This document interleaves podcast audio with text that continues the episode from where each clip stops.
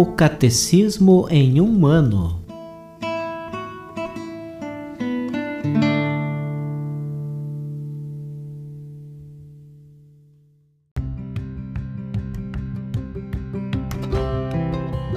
Olá, eu sou Bruno, seminarista da Diocese de Ponta Grossa, Paraná. Você está ouvindo o podcast O Catecismo em um ano. Vamos ler todo o Catecismo da Igreja Católica ao longo de 365 episódios. Estamos utilizando a tradução em português apresentada pela CNBB em 2013, baseada na edição típica em latim.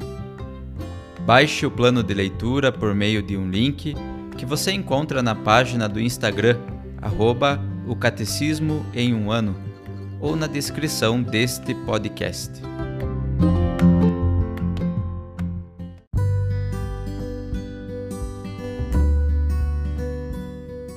Hoje é o dia 222 do nosso podcast O Catecismo em um ano. Estamos na terceira parte do nosso catecismo a vida em Cristo. Na primeira sessão, A vocação do homem, a vida no espírito. No capítulo 1, a dignidade da pessoa humana. Leremos hoje os números 1749 a 1754. Artigo 4 A moralidade dos atos humanos. A liberdade faz do homem um sujeito moral. Quando age de forma deliberada, o homem é, por assim dizer, o pai de seus atos. Os atos humanos, isto é, livremente escolhidos após um juízo da consciência, são qualificáveis moralmente, são bons ou maus. Primeiro, as fontes da moralidade. A moralidade dos atos humanos depende, do objeto escolhido, do fim visado ou da intenção, das circunstâncias da ação. O objeto, a intenção e as circunstâncias constituem as fontes ou elementos constitutivos da moralidade dos atos humanos. O objeto escolhido é um bem para o qual se dirige deliberadamente a vontade. É a matéria de um ato humano. O objeto escolhido especifica moralmente o ato de querer, conforme razão o reconheça, e julgue estar de acordo, ou não, com o bem verdadeiro. As regras objetivas da moralidade enunciam a ordem racional do bem e do mal, atestada pela consciência. Perante o objeto, a intenção se coloca do lado do sujeito agente pelo fato de ater-se à vontade voluntária da ação e determiná-la pelo objetivo, a intenção é um elemento essencial na qualificação moral da ação. A finalidade é o primeiro termo da intenção e designa a meta visada na ação. A intenção é um movimento da vontade em direção ao objetivo. Ela diz respeito ao fim visado pela ação é a meta do bem que se espera da ação praticada. Não se limita à direção de nossas ações singulares, mas pode orientar para um mesmo objetivo ações múltiplas. Pode orientar toda a vida para o fim último. Por exemplo, um serviço prestado tem por fim ajudar o próximo, mas pode também ser inspirado pelo amor a Deus fim último de todas as nossas ações. Uma mesma ação também pode ser inspirada por intenções diversas. Por exemplo, prestar um serviço para obter um favor ou para vangloriar-se. Uma intenção boa, por exemplo, ajudar o próximo, não torna bom nem justo um comportamento desordenado em si mesmo, como a mentira e a maledicência. O fim não justifica os meios. Assim, não se pode justificar a condenação de um inocente como meio legítimo de salvar o povo. Ao contrário, acrescentada uma ação má, por exemplo, a vanglória, o ato em si bom como a esmola, torna-se mal. As circunstâncias, incluídas as consequências, são os elementos secundários de um ato moral. Contribuem para agravar ou diminuir a bondade ou a maldade moral dos atos humanos, por exemplo, o montante de um furto. Podem também atenuar ou aumentar a responsabilidade do agente, agir, por exemplo, por temor da morte. As circunstâncias não podem por si modificar a qualidade moral dos próprios atos, não podem tornar boa ou justa uma ação má em si.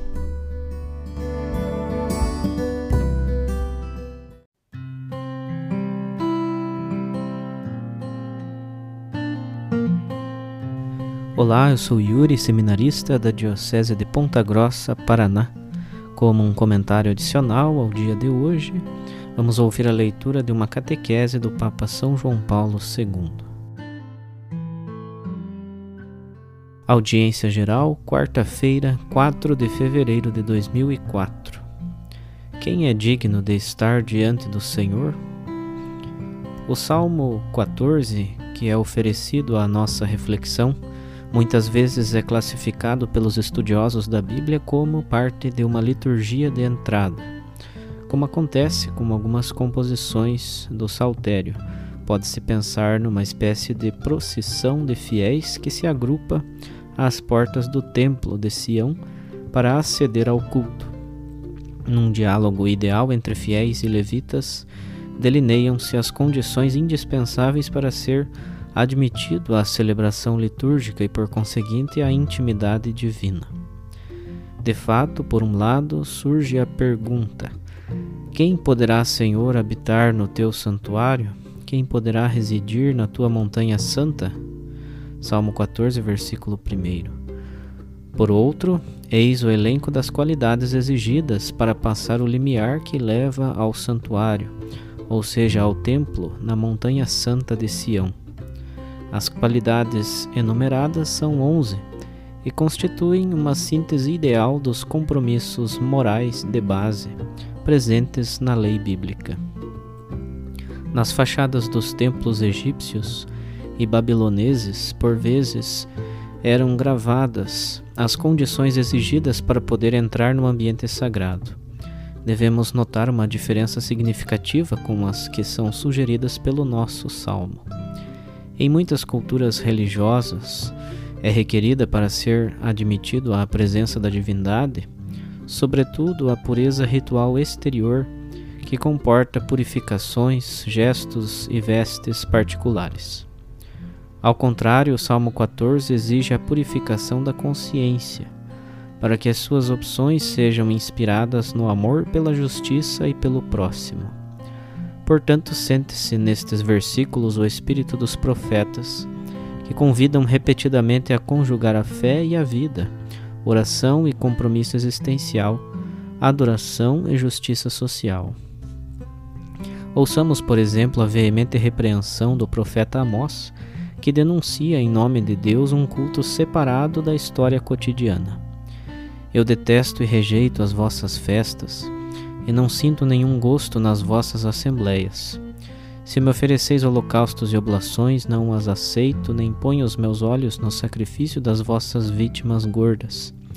Antes, jorre a equidade como uma fonte, e a justiça como torrente que não seca. Tratemos agora os onze compromissos enumerados pelo salmista, que poderão constituir a base de um exame de consciência pessoal todas as vezes que nos prepararmos para confessar as nossas culpas, a fim de sermos admitidos à comunhão como o Senhor na celebração litúrgica. Os três primeiros compromissos são genéricos e exprimem uma opção ética: seguir o caminho da integridade moral, da prática da justiça e, por fim, da sinceridade perfeita ao falar. Seguem-se três deveres que poderíamos definir de relação com o próximo eliminar a calúnia da linguagem, evitar qualquer ação que possa prejudicar o irmão impedir os insultos contra quem vive ao nosso lado todos os dias.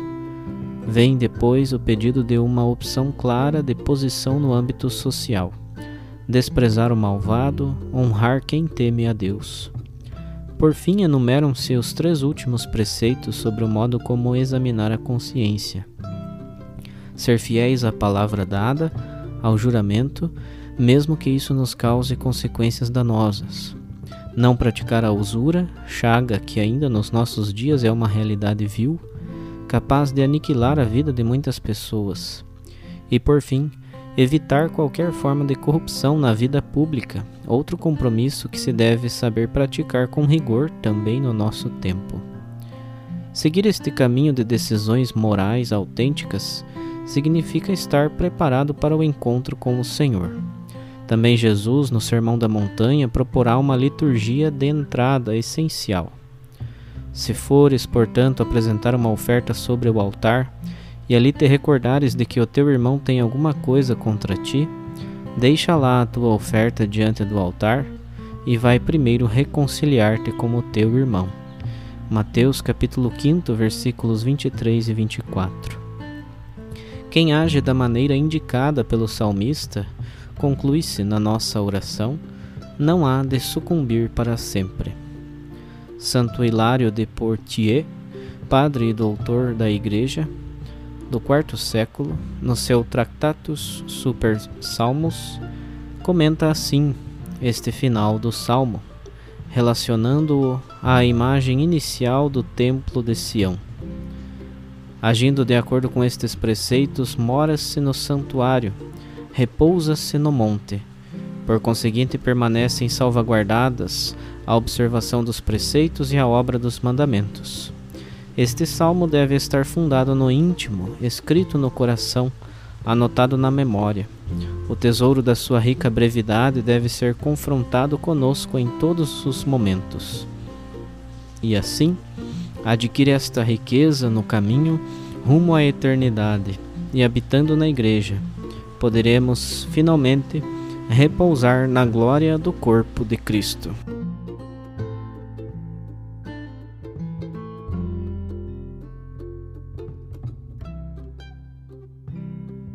Os textos das catequeses papais encontram-se na íntegra no site da Santa Sé, vatican.va.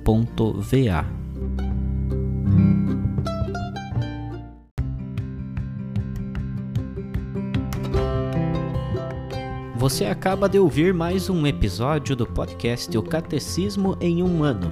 Continue nesse bom propósito de aprofundar o conhecimento e a vivência da fé católica e procure participar da sua comunidade.